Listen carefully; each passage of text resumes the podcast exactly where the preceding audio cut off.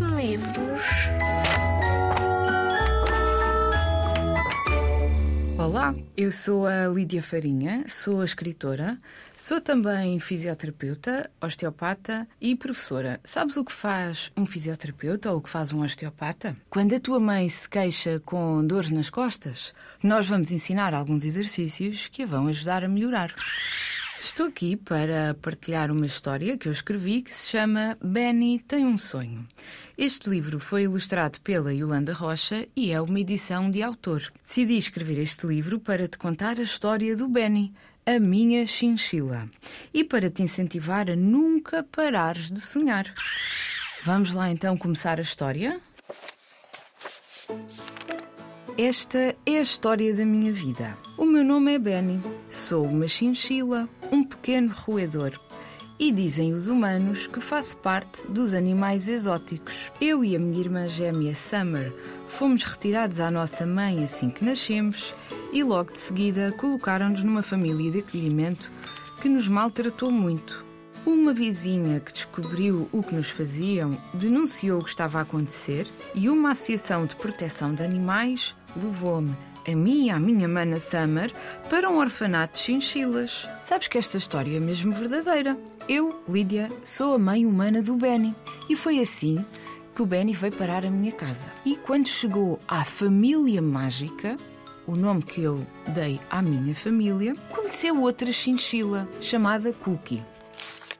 Nesta casa, na família mágica, o Benny também conheceu outro animal, a tartaruga Jolie. Uns tempos antes, quando ela e a sua irmã Lijó foram viver lá para casa, os três começaram um ritual chamado Tertúlias dos Exóticos. Mas há um dia em que a tartaruga Lijó deixou de participar e, infelizmente, a Lijó atravessou a ponte para o outro lado do arco-íris. A Jolie explicou ao Benny que quando alguém atravessa a ponte para o outro lado do arco-íris, deixa de estar connosco como antes. Transportamos esse alguém no nosso coração, mas já não conseguimos comunicar da mesma forma, porque ao mesmo tempo parece que já não está e fisicamente deixamos de o ver. E naturalmente a Jolie ficou muito triste quando isto aconteceu e o Cookie foi como um verdadeiro amigo e irmão. Pouco tempo depois, os humanos, a família mágica, apresentou-lhes o Sebastião. Ora, o Sebastião era uma chinchila já velhinha que hum, ficou com a família mágica quase um ano e começou a dizer que, entretanto, já se sentia muito cansado e estava pronto para fazer a sua viagem para o outro lado do arco-íris. Nesse dia, o pai juntou-se à tertúlia e disse que as perdas fazem parte da vida. Daí que podemos perder uma guloseima, um sonho ou alguém muito querido. E quando perdemos, podemos ficar parados sem saber o que fazer ou escolhemos ficar mais fortes. E de facto, a amizade deles ficou ainda mais forte e cada um deles também.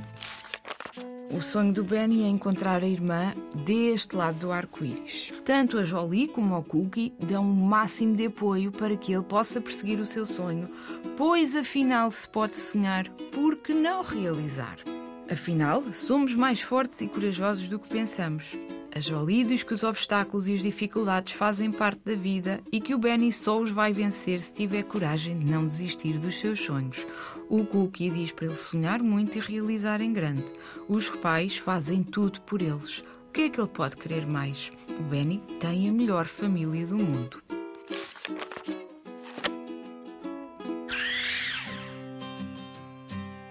Desejo que tenhas a oportunidade de ver o livro Benny tem um sonho numa livraria ou numa biblioteca e convido-te a prestares atenção às lindas ilustrações. Este livro foi escrito por mim, Lídia Farinha, e ilustrado pela Yolanda Rocha, sendo uma edição de autor. Espero que tenhas gostado tanto de o ouvir como eu gostei de o escrever. Boas leituras!